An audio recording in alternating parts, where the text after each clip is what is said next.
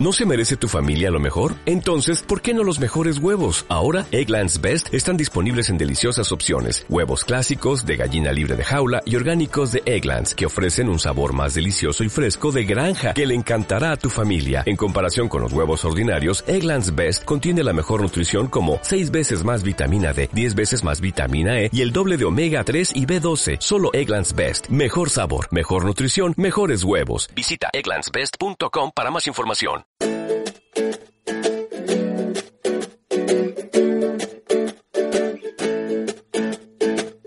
Hoy, en Lunes Inspiradores, Caroline Ragot. A ver, para mí el lunes es cuando físicamente voy a descansar un poco de todo el fin de semana de locura con mi niño y entonces uh, paso a, a, un momento más, uh, más intelectual para físicamente estar como un poco más, uh, más tranquila. Así, en general es así que empiezo los lunes con ganas para toda la semana. Lunes Inspiradores con David Tomás y Edu Pascual.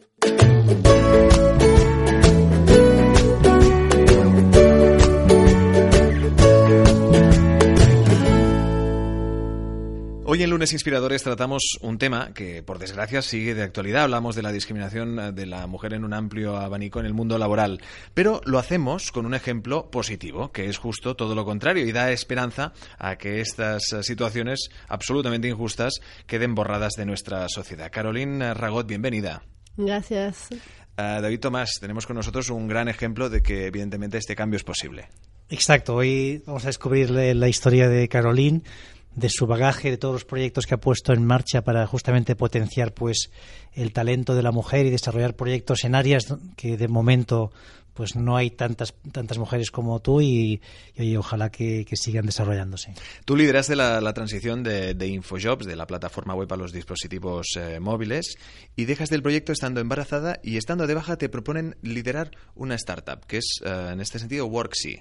Sí, correcto. Yo llevo en, en, el momento, creo que era como cuatro años, liderando esta transición de web a móvil de InfoJobs. Uh, y entonces, cuando uh, me voy uh, de baja de maternidad, considero que la transición móvil está acabada, en el sentido de que empezamos en el 2012, cuando llegué había menos de un 10% de tráfico móvil y cuando me voy estamos al 70-75% con apps muy potentes, con más de la mitad de nuestros usuarios en las apps. Entonces realmente considero que la transición móvil está acabada y ahora justamente me iré y entonces toda la empresa podrá empezar a, a seguir liderando esa, este cambio tecnológico sin mí, que creo que era importante en el momento también para acabar totalmente la transición. Y entonces me voy de, de baja de maternidad y lo que pasó es que justo antes de irme uh, le pido al uh, director general de Schibsted Spain, que es la empresa noruega uh, que tiene todos los portales, Vivo, Mil Anuncios, Infojobs, Fotocasa, Coches.net, y entonces le digo, vamos a hablar para hacer como un poco un resumen de mis cuatro años en, Infojobs. Uh, y hablamos, le cuento las cosas buenas, las cosas que quizás no considero tan buenas, una, una, una discusión muy abierta. Y entonces me digo, y me, pregunta él, ¿y cuál sería tu dream job, tu, tu trabajo de sueño? Y le digo, a mí me gustaría emprender, uh, pero emprender dentro de Shipstead y me gustaría liderar una, una startup y hacer crecer una app desde cero y como negocio. Entonces, y eso es importante porque el primer mensaje creo que primero hay que decir lo que tú quieres, uh, porque eso es lo que hice. No tuve miedo, me iba, estaba embarazadísima porque creo que justo corría la barra al día siguiente o alguna cosa así, y me voy ahí a hablar con el director general que es muy abierto y está uh, siempre está dispuesto a hablar con los empleados que somos uh, 750 en uh, más o menos en Shipstead Spain. Y entonces lo primero es eso, tienes que decir lo que tú quieres. Eso claro, es, es, muy importante. Porque, Carolín, fuiste tú que le propones hablar. No es el que te dice, hoy antes de que te vayas la baja, sentémonos, sino que fuiste tú Correcto. proactivamente que vas y dices, quiero hablar contigo. ¿Y tenías claro esa... o pensabas que te iba a preguntar lo que querías hacer en bueno, los próximos años? Y o... yo tenía claro uh, que quería decirle las razones por las que estaba feliz de pensar que iba a volver a, a Shipstead Spain después de mi baja y también las razones por las que pues eh, quizás me plantearía un cambio.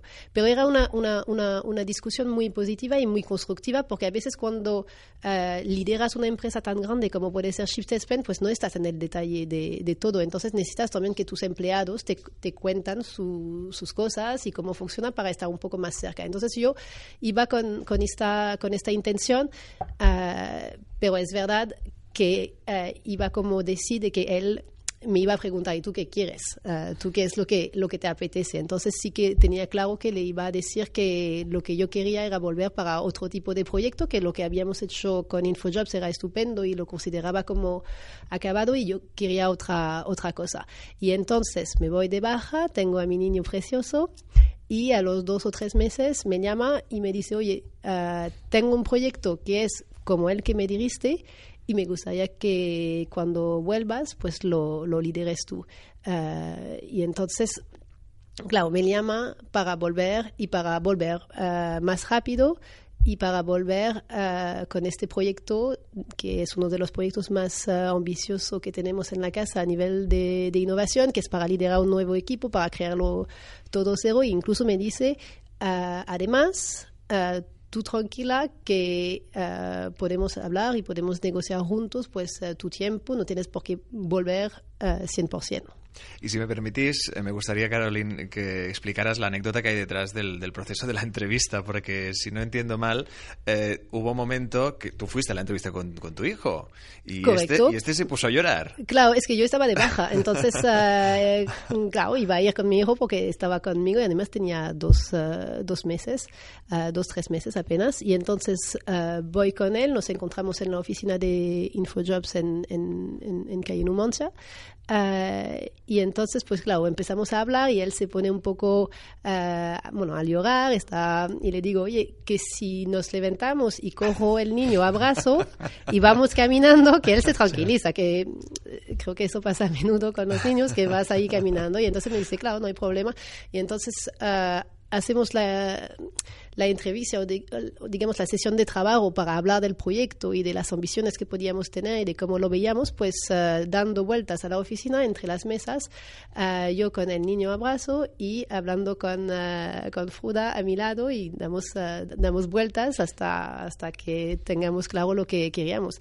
E incluso os daré otra anécdota que hay un momento en que es normal, tiene, tiene hombre y claro, yo le digo, ¿no te importa si le doy pecho? Me dice, no, absolutamente uh, me parece estupendo que en Noruega es, porque, eh, eh, porque es, hay que decirlo, uh, el, director general de Shifted Spain es noruego, entonces uh, también hay una cultura de estos países que es, que es distinta, que es más abierta y le parece lo más normal del mundo y entonces es como realmente ser madre y profesional Uh, de manera totalmente uh, natural y espontánea y, transparente.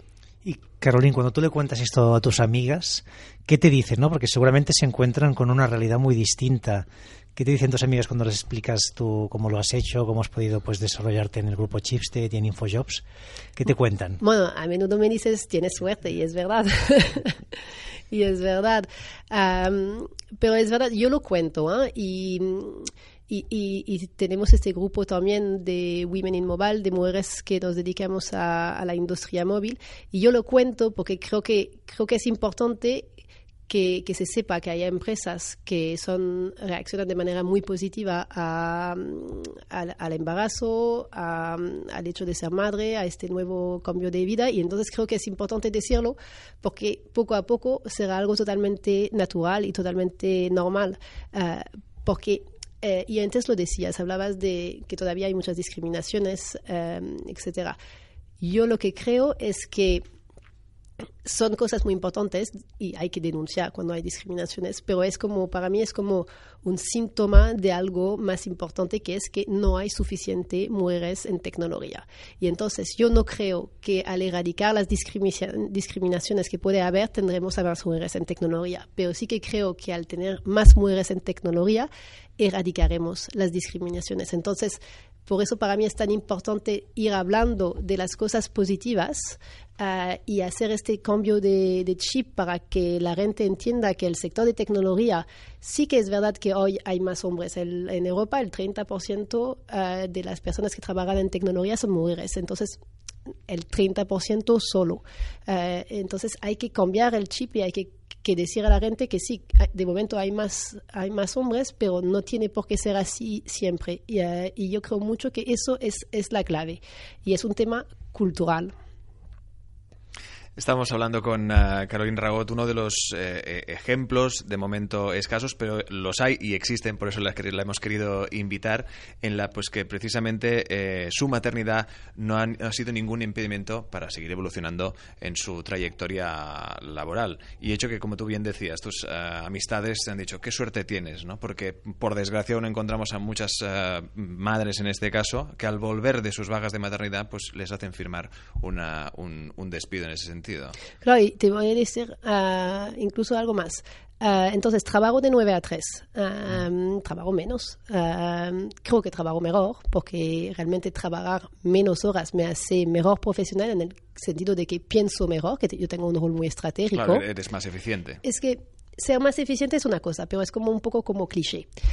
por supuesto, somos más productivas, pero es más, yo pienso mejor porque tengo más espacio en mi cabeza, porque uh, no, mis neuronas no están tan quemadas por tantas horas en la oficina. Y yo trabajaba muchísimo porque a mí me encanta. Entonces uh, veo la, la, diferencia de trabajar menos y veo que soy más perspicaz, tengo más perspectiva, delego mejor, uh, sencillamente pienso mejor. Y en mi caso, que tengo un, un, un trabajo que es muy estratégico, es, es realmente importante. Entonces, trabajo de 9 a 3, que según qué empresa puede ser visto como algo positivo o algo negativo. A, acabo justo la semana pasada de cambiar de rol y de estar promocionada a un rol de uh, directora de estrategia de InfoJobs. Entonces entro en el comité de dirección con el equipo directivo y mantengo mi horario de 9 a 3. Uh, entonces, realmente en Chips Spain Uh, si eres mujer y quieres hacer una carrera en tecnología, no hay este techo de cristal que puede haber en otras empresas. Y creo que es importante decirlo porque es importante que las otras empresas poco a poco se den cuenta de que eso es la norma y que esto tiene que ser así. ¿Por qué? Porque si queremos más mujeres en tecnología, hay dos cosas que hay que hacer. Primero, hay que hacer más, hay, hay que hacer entrar a más mujeres en carreras uh, tecnológicas. Hay que cambiar la cultura para que las niñas entiendan que también es un sector para ellas y que no piensen que es un sector solo para hombres. Entonces, hay un trabajo cultural con la educación, con uh, los niños, que es muy importante. Pero también lo que pasa es que hay muchísimas mujeres que después de 10 años dejan este sector. Uh, en Estados Unidos uh, hay un, un, estudio que dice que el 41%, 41 de mujeres dejan el sector después de 10 años contra 17% de hombres. Entonces, no solo hay que hacer que haya más gente y más mujeres que entren, sino que hay que hacer que haya más mujeres que no lo dejen. Y esto, la conciliación, es una manera para que las mujeres nos quedemos. Ese sería uno de los pilares, ¿no? Tener una buena conciliación, un buen horario. Y esto también pasa en otros sectores, ¿no? Por supuesto. Claro, es, es, general. Por supuesto, es que es, es, es totalmente general. Uh, es verdad que además en tecnología, con todas las herramientas que tenemos a nuestra disposición, trabajar uh, de manera flexible es 100% factible. Uh, y, y, y, podemos trabajar de una manera que hace 10 años quizás o 20 años no, podíamos, pero hoy es, uh, es muy sencillo. Y antes de formar o de vivir al menos la experiencia o tu experiencia actual a, nivel laboral, ¿has sentido o has tenido algún momento eh, algún problema por el hecho de, pues como tú bien decías, ¿no? que en tu sector pues mayoritariamente esté predominado por, por profesionales hombres en este caso? A ver, es más, uh, he ido a muchos eventos, muchos eventos en el que no me he sentido identificada porque uh, el 90% de la gente que iba pues era hombres y uh, nos sentimos a veces como un poco como, bueno, nos sentimos claramente como minoría. Uh, y entonces de aquí creamos Women in Mobile, que eso es una iniciativa personal que tengo fuera de Shipstead Spain, aunque Shipstead Spain apoya 100% a esta, esta iniciativa y nos ayuda a hacer que, que crezca. Um, pero la lo, que hay que decir también es que crear más mujeres en tecnología no es eh, una cuestión filantrópica para mujeres, no es para hacer algo bueno para las mujeres y tampoco es la culpa de los hombres. Es decir, que es un tema cultural, es un problema del sistema. No es porque los hombres nos impiden hacer tecnología. No, es porque ya de sí, cuando eres una niña a los seis años, piensas que eres menos inteligente que un niño a los seis años. Entonces hay algo que culturalmente no tenemos que estar haciendo bien. Y después claro, las carreras tecnológicas, científicas, matemáticas, etcétera, se ven como asignaturas que requieren más inteligencia. Entonces, si tú a los seis años piensas que eres menos inteligente por alguna cosa que está pasando en nuestra sociedad, pues te apuntas menos a mates, te apuntas menos a carreras tecnológicas. Después tienes eh, esta imagen de la tecnología, como las series que podemos eh, ver de Silicon Valley o de IT Crowd o estas series que no pintan a los profesionales de la tecnología como las personas más uh, sexys y atractivas que puede haber, que además es totalmente caricatura y, y, tampoco es, sí, no, sin duda absolutamente absurdo. es totalmente absurdo. Pero claro, ¿qué pasa? Que las niñas a los 18 años o a los 15 años quizás no quieren ser las empollonas y van a ver uh, las, uh, la tecnología quizás más así. Entonces realmente es un tema de, de cultura y tenemos las mujeres que trabajamos en ese sector enseñar al mundo que somos normales, eh, que somos eh, quizás en minoría, pero que somos muchas, que lideramos proyectos importantes eh, y, que, y que estamos aquí. Creo que eso es, y que podemos conciliar también con nuestras vidas de, de madre. Eso es, es, es muy importante. Y cuéntanos un poco sobre Woman in Mobile, ¿no? ¿Cómo nace la iniciativa? ¿Cuáles son los objetivos? ¿Cómo alguien que nos esté escuchando se puede apuntar si le interesa un poco pues la temática? ¿Cómo funcionáis en Woman in Mobile? Entonces, nace de manera espontánea y natural, uh, de que yo estoy en InfoJobs uh, liderando la transición móvil, entonces soy la única persona móvil de la compañía uh, porque estoy liderando e impulsando este cambio de, de cultura. Uh, voy a eventos donde no me acabo de reconocer con, además son eventos más técnicos, donde son muchos desarrolladores, son, es muy masculinizado y de manera espontánea y natural, creamos Women in Mobile, que empieza por ser unas, unas cenas con amigas del sector que nos dedicamos a la industria móvil para hablar un poco de tendencia, para hablar del sector y para hablar de cómo está evolucionando esto. Pero os diría que cuando creamos Women in Mobile hace tres años, no hay una reflexión de género detrás. No hay una, no, no, no nos hemos parado a pensar por qué uh, las mujeres queríamos hacer algo juntas. No, es como que nace de manera natural y espontánea. Pero es verdad que después de tres años, uh, y que hemos hecho también muchas entrevistas a medios, que eso nos ha ayudado a crear nuestra propia reflexión. Hemos visto, hemos creado una comunidad de, uh, hay más de 150 mujeres que trabajan en, empresas de tecnología en, Barcelona. Y entonces ahora sí que tenemos una, una, opinión fuerte. Y la opinión fuerte que tenemos es lo que os contaba antes, que uh, el futuro es tecnológico, las mujeres queremos ser parte de ello. Uh, y para que estemos más mujeres en tecnología y romper esta estadística de solo el 30% de la gente que trabaja en tecnología son mujeres, hay que cambiar uh, la imagen de este sector y hay que decir a las niñas que este sector también está hecho uh, para ella. Porque si, lo, si haces la comparación con... Uh, había un video que, que, enseñaba en Estados Unidos de, que preguntaban a, a, niños, tenían que tener 7 o 8 años, ¿qué, ¿qué, queréis hacer de mayor? Y entonces, uh, pues nunca dicen ni presidente, ni cirujano, ni uh, bombero, las niñas, porque no ven a mujeres en estas profesiones. Entonces es no puedes ser lo que no ves. Si tú no ves a mujeres en los sectores uh, y las empresas de tecnología, igual vas a pensar que no es para ti. Del mismo modo que piensas que quizás uh, cirujano pues es más de hombres, pero realmente ya no lo es. Entonces es, es muy importante Uh, poder mostrar las mujeres que estamos trabajando en este sector para intentar entre todos empezar a cambiar un poco pues uh, esta imagen porque al final es, es marketing uh -huh. que tenemos que es darle verdad, la vuelta verdad. Hay un ejemplo muy claro en el sector de la enfermería, por ejemplo, ¿no? Correcto. Es decir, que parece que esté predominado solo por mujeres y cuando alguien, o un hombre en este caso, decidía eh, estudiar y dedicarse a eso, pues parecía que lo tuvieran que mirar mal y no, ni mucho menos. Claro, es exactamente lo mismo, porque ¿qué pasa? Que, yo mira, e-, era carnaval hace poco y la primera vez que llevo mi niño en, a la guardería con carnaval. Ah, y entonces me sorprendió un montón, tienen año y medio, entonces no deciden realmente de qué se van a disfrazar todavía. entonces, las niñas, muchas, eran princesas. Ah, entonces, hoy creo que sabemos que princesa no es eh, una profesión de mucho futuro, digamos.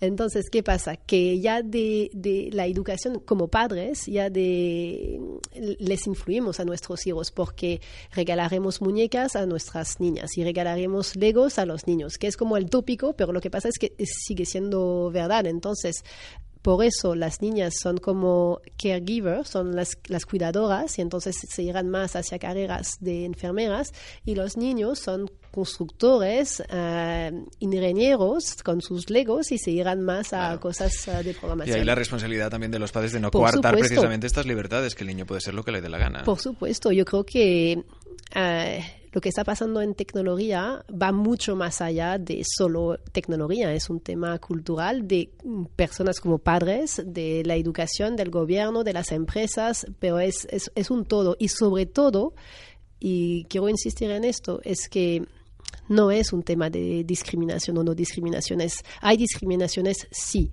Uh, sí que en la comunidad de Women in Mobile tengo anécdotas de discriminaciones que han, uh, que han pasado hacia, hacia mujeres, pero os diría que seguro que hay discriminaciones hacia hombres uh, que han pasado en este sector por X motivo. El problema realmente no es esto, es que necesitamos cambiar uh, la imagen que tiene el sector de tecnología para que se vea como un sector que es para todos, hombres y mujeres, uh, y entonces cuando haya más mujeres, por defecto, por su propio peso, las discriminaciones también uh, desaparecerán poco a poco. Hablemos de, de, otro tema, en este caso el tema de la baja de maternidad que tú has vivido en España. -huh. Francia es tu país natal. -huh. eh, ¿Qué te parece? Bueno, en mi caso fue uh, casi seis meses. Uh, entonces, en Francia no sé exactamente cómo funciona. Sé que en los países escandinavos, porque uh, nuestra empresa es, es, noruega, hay más. Sí, en ese sentido, no, no se puede comparar en, en, absoluto. Hay mucho más. Hablamos de claro, años y claro. aquí hablamos de, de, de meses. yo lo he vivido muy bien, pero también porque he vuelto muy poco a poco. he tenido, entonces, eran cuatro meses de baja, más lactancia, más las vacaciones que tenía acumulada, eran como cinco, cinco meses y medio. Después eh, empecé a volver, pero volví solamente dos días uh, a la semana porque no quería volver más uh, hasta los siete meses que me sentía más cómoda. Uh, y eso después es decisión personal, cada uno se sentirá más cómodo o no de dejar su niño a la guardería en una edad o en otra. Yo a los siete meses ya Uh, me sentía más cómoda con, con, esto y entonces volví de, de 9 a 3. Y en, en, en, mi caso fue como todo, tuve mucha suerte que, por el, el, acompañamiento que me dio Shipstead Spain para realmente, uh, y, y, también me, nunca me presionaron para decirme, tienes que decidir ya. Uh, yo diré, incluso diré, bueno, yo igual corro una, un año de excedencia, quizás no vuelvo antes de un año. Me dice, vale, y yo recuerdo muy bien, Dominique Seri, que es la directora general de InfoJobs, me dijo, mira, tú no te presiones, no tienes que decirme ahora mismo cuándo vas a volver. Uh, ten tu niño, empieza a ser madre, empieza esta nueva aventura, ve cómo te sientes, ve cómo te sientes cómoda, ven a veces a la oficina si te apetece y ven con él, que estaremos encantados. Yo he hecho reuniones uh, con proveedores uh, con mi niño. Es que justo antes de irme de baja, estaba negociando un contrato importante para hacer Mobile Marketing Automation, que es como uh, um, alguna eh, especialidad de mobile marketing y entonces lo hacemos con un proveedor que es uh, de Inglaterra. Entonces trabajé muchísimo en ese proyecto y firmé el contrato uh, y elegí al proveedor justo antes de irme. y entonces el equipo implementó la herramienta y empezó a trabajar con esta herramienta y el proveedor venía para dar una formación. A mí me apetecía un, me apetecía un montón ir porque había trabajado con ellos un montón. Y entonces, eh, pues fui con mi niño eh, y los ingleses me vieron llegar, y, ah, qué bien, qué tal, cómo estás. Y entonces le vieron a él también porque le llevaba en la mochila. Eh, y se quedaron un poco como sorprendidos al principio, pero es eso, solo se quedaron un momento sorprendidos, les se, pagó la reunión, cinco minutos, les presenté a, a Elliot, que es mi, que es mi hijo, eh, estaban todos sonriendo, seguimos la reunión, mm. eh, yo pude aportar también, que había liderado todo el proceso de selección, entonces eh, pude aportar en la reunión. Y, la reunión fue bien. Y, y, imaginaos que se hubiera puesto a llorar, pues salgo un, un, momento de la sala y no, no pasa nada incluso después les volví a ver se llaman Swerve la empresa. Les volví a ver en el Mobile World Congress hace un par de semanas y, y, esto ha creado un vínculo. ¿eh? Y entonces me dice, ¿y qué tal, qué tal, qué tal está tu hijo? Y, y, entonces es como que ha creado un vínculo porque al final somos, somos humanos, aunque eh, trabajamos juntos. Exacto, exacto. Fue un, un, pequeño acto por tu parte que ayuda a cambiar el chip y a, y a normalizar una situación que, como tú bien dices, somos humanos. Y nadie, nadie se molestó. mira, yo he traído a mi niño conmigo a un montón de sitios, incluso con Women in Mobile tuvimos un par de reuniones en el ayuntamiento que fui con él todo el mundo estaba siempre encantado. Yo de 10 veces, quizás solo una vez me pasó que no podía entrar o me dijeron, mira, en este caso no puedes entrar porque vas uh, con un lactante, pero mira, la mayoría de las veces no hubo ningún problema. Y creo que eso es otro mensaje de... Y no os digo que a mí no me daba un poco de reparo uh, ir con él, ¿sabes? Eh, no os digo que fue como súper natural, que venga, voy con mi niño así, le voy a dar pecho en medio de la reunión porque es lo que hay, uh, sin vergüenza y así feliz. No fue exactamente así, fue venga, lo hago y ya veremos qué pasa. Uh, y a ver qué tal, con un pelín de inseguridad, porque tampoco había visto a muchas mujeres haciéndolo. Y fue lo más normal del mundo. Entonces, lo primero es, es imponerse también. Pues yo impongo, uh, doy mucho de mí para mi trabajo uh, y entonces impongo también un poco uh, lo que es mi vida como ahora, pues como madre. Y de verdad, en mi caso, espero que no, que no sea una excepción el 90% de las veces siempre ha ido bien y siempre ha sido percibido como algo positivo e incluso ha creado un vínculo y una historia entre, en este caso, entre, entre nuestra empresa y estos proveedores que nos hace más cercano y que ayuda, creo, a la, a la relación que tenemos también. Yo creo, Caroline, que en este sentido tú has sido valiente, ¿no? Te querías hacer algo, lo has probado sin saber cómo saldría, pero al final lo que vemos es que es lo más natural del mundo, ¿no? Al final todos eh, o hemos sido niños o tenemos hijos y nos parece una cosa normal, ¿no? Sin embargo, en, el, en las empresas pues parece que los niños tengan que quedar fuera de las compañías. Claro, y mira, habéis visto que está por todas partes en Facebook que el... Em, el reportero uh, de la BBC, ¿verdad? Sí, sí, correcto, correcto. Corea del Sur. que está uh, haciendo, que le están haciendo preguntas. Está en su casa y de repente entra por la puerta su hija y el otro y es como todo. Sí, hombre, la verdad es que el, el vídeo es muy muy es muy gracioso y ha, y ha, tenido tal repercusión que se tuvo que hacer un segu una segunda entrevista donde él pues explicará que evidentemente que él no tiene ningún problema y tal y con y con los niños no, y, y, su mujer evidentemente. Es que sobre todo la gente que pensó, la mayoría de la gente pensó aparte de que sí era gracioso por la, la escena, claro, claro. pero la gente pensó, este hombre tiene niños y es lo que hay, ¿sabes? Y también seguro pensó, pues yo también tengo niños y me hubiera podido pasar a mí. Uh, y al final es eso, yo estaba en una, tenía una tenía que hacer una, una conference call con Estados Unidos la semana pasada y entonces, eh, como están en la Silicon Valley, pues eh, ya es fuera de mi horario. Entonces estaba con, uh, con mi niño, tenía alguien que le cuidaba, pero me podía oír hablar con los americanos y entonces se puso a llorar que quería venir y entonces en, en, en la mitad de la, de la reunión les digo, espera, que estoy oyendo a mi niño llorar, voy a ver qué, qué, qué, qué, hay. Entonces paro, voy a ir, vuelvo y la primera vez que me dice, eh, y no, nos conocemos mucho todavía con, eh, con ese nuevo proveedor. Y entonces la primera vez, la primera cosa que me dice es, yo también tengo niños. Eh, uno de los hombres, me, uno de los hombres me dice, yo también tengo niños, sé lo que es.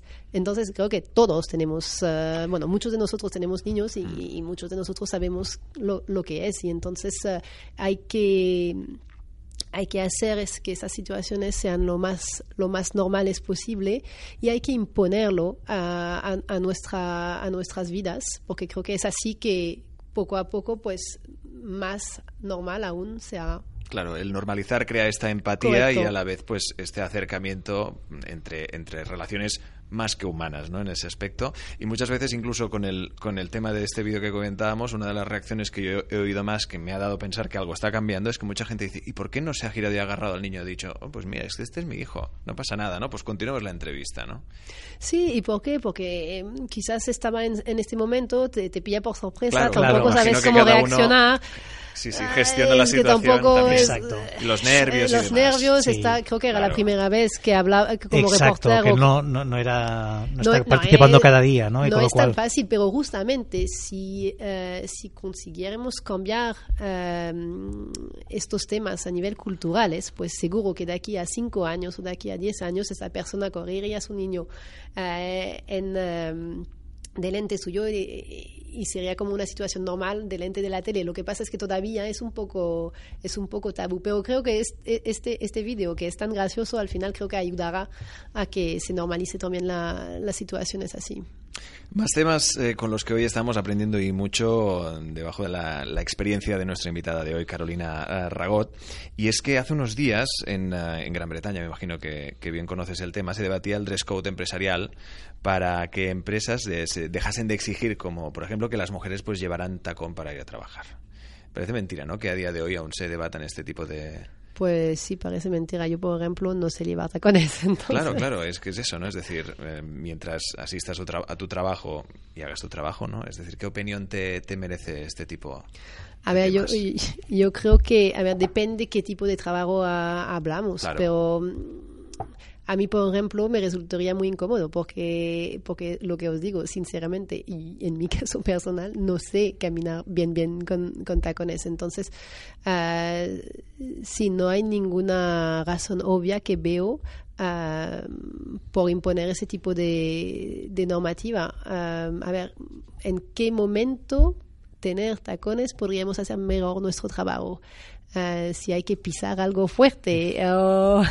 Entonces hay que, hay que ver un poco de, de, qué, de, qué, de qué hablamos. Creo que lo, lo más importante también eh, al final es el, es el sentido común. Puede que haya cosas que se hayan impuesto e, en el tiempo y la sociedad cambia y entonces es eh, sentido común volver a mirar estas cosas con perspectiva y ver si realmente todavía hoy con el mundo en el que vivimos tiene sentido o no y en este caso uh, conozco poco la polémica pero me imagino que no mucho sentido no, tiene. Está claro que las empresas a veces nos falta ese sentido común, ¿no? De aplicar lógica que, bueno, las empresas llevan una tradición muchos años, ¿no? Y cuesta cambiar.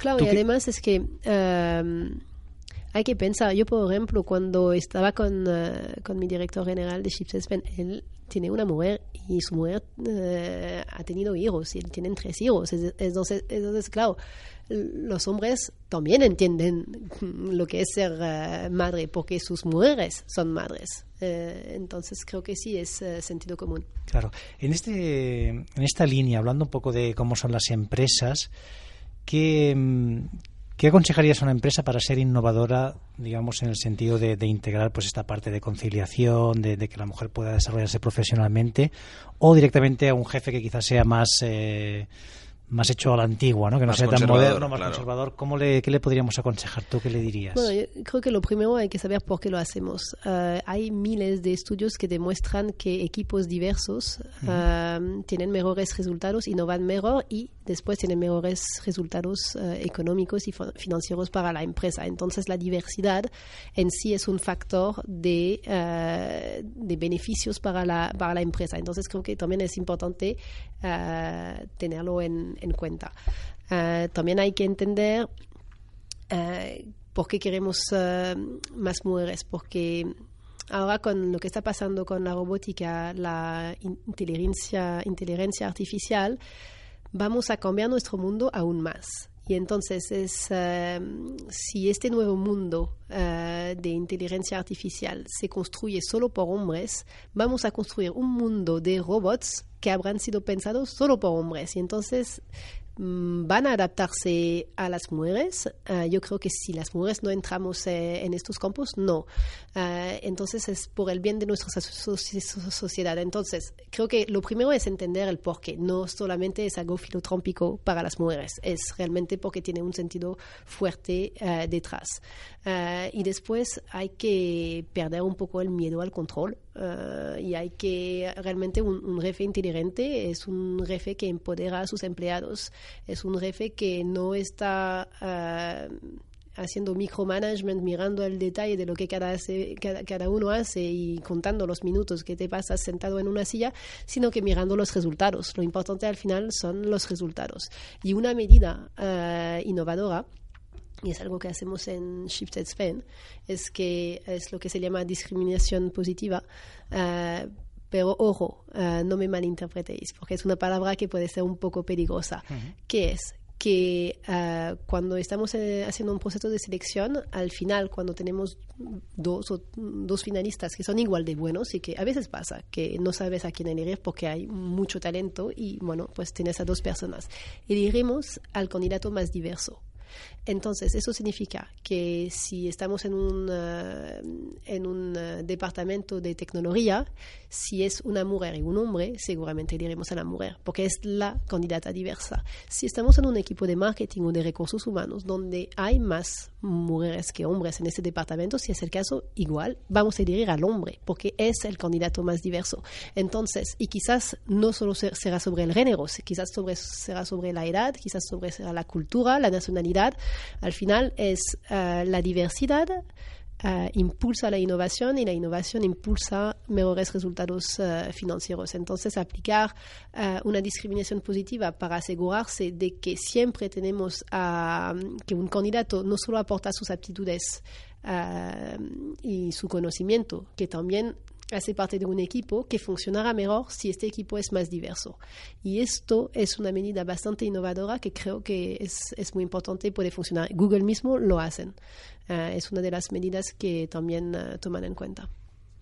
Hoy hemos aprendido muchísimo con Caroline Ragot. Espero que todos los que nos estáis escuchando ahora mismo hayáis tomado nota de lo que pues eh, pretende ser el futuro y ya debería ser un presente y lo es con ejemplos como con la invitada que hoy nos acompaña. Yo me quedo con, con el concepto y una frase fantástica de estas que quedan entre comillas y en cursiva, que quedan tan fantásticas, y es que en el trabajo doy mucho de mí y eso me da derecho a, a imponer mi yo humano en el mundo laboral. Yo creo que esto me lo aplico desde ya, David.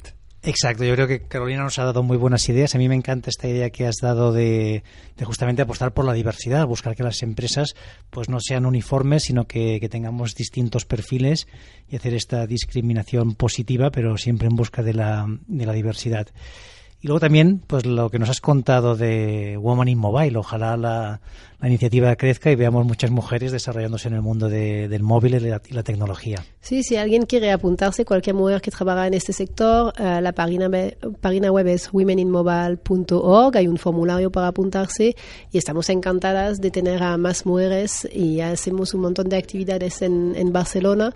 Uh, y nuestro gran evento, que fue hace unas uh, semanas en el Mobile World Congress, fue un, inaugurado por Ada Colau, -huh. que vino a inspirarnos también de, con sus palabras y fue un momento muy, muy bonito y, y, y solo había mujeres en el escenario, que es uh, la, lo que hace diferente Women in Mobile de cualquier otro evento de esta semana loca del Mobile World Congress. Solamente mujeres toman el escenario para demostrar que también uh, hay mujeres y que hay que darles visibilidad. Seguiremos de cerca el gran trabajo de Women in Mobile. Con nosotros su fundadora Caroline Ragot. Gracias y suerte. A vosotros, gracias. Muchas gracias, Caroline. Lunes Inspiradores.